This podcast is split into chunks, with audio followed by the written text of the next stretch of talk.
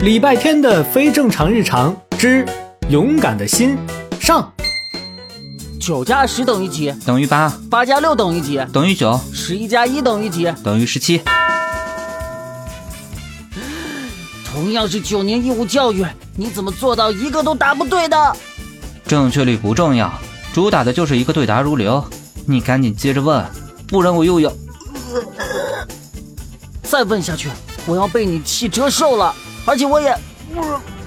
这是在车上，一辆晃晃悠悠的大巴车上，一辆晃晃悠悠载着四年级二班全体同学开往海边的大巴车上。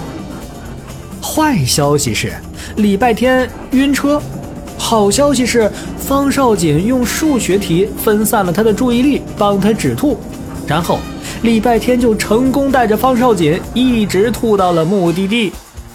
目的地一到，车门一开，同学们一窝蜂地冲下去。不要靠近海边，不要抓捕奇怪的海洋生物，不要光脚踩沙滩，不要和自己的小组分开，不要和陌生人说话。日落时分，在这把太阳伞下集合，有事及时联系我或者班长。好的，老师。我宣布。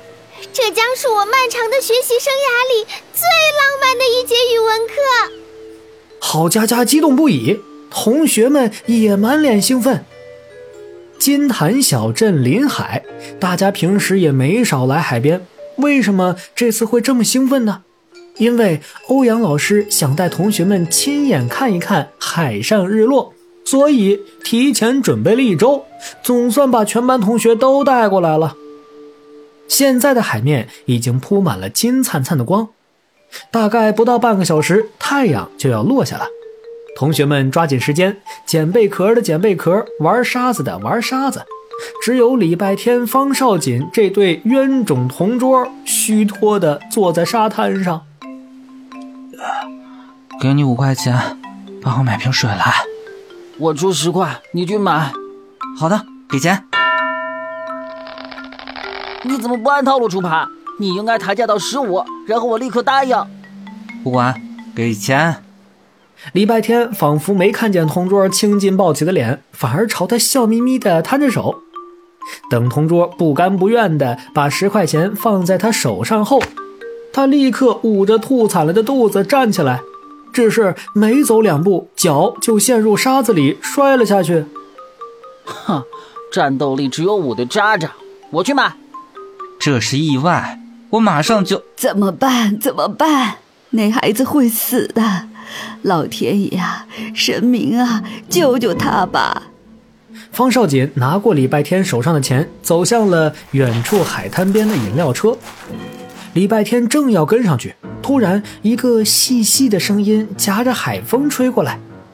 礼拜天低头寻找了一圈，发现了一只背着白色螺壳的寄居蟹。他着急的在沙滩上爬行，嘴里还不停的喊着：“有谁在家吗？招潮蟹、弹涂鱼、大海龟，你们都在家吗？天哪，天哪！如果这是那孩子生命的最后一刻，我必须陪在他身边。”寄居蟹慌忙的往一块大岩石跑去，那里远离人群，并且临近大海。礼拜天，看看不远处的同学们，又看看那只哭着跑开的寄居蟹，犹豫了两秒钟，然后快步跟了上去。别怕，别怕，我来了，我不会让你孤孤单单走的，好孩子，别害怕。嗯，那个你别慌，如果需要帮忙的话，我……当礼拜天跟着寄居蟹跑入大岩石背后。看见眼前的一幕时，他目瞪口呆了。那是一头巨大的抹香鲸，它在这个远离人群、被岩石遮挡视线的角落搁浅了。它身上有血，鱼鳍被破烂的渔网勒出了深深的伤痕，而十岁的礼拜天还没他的脑门大。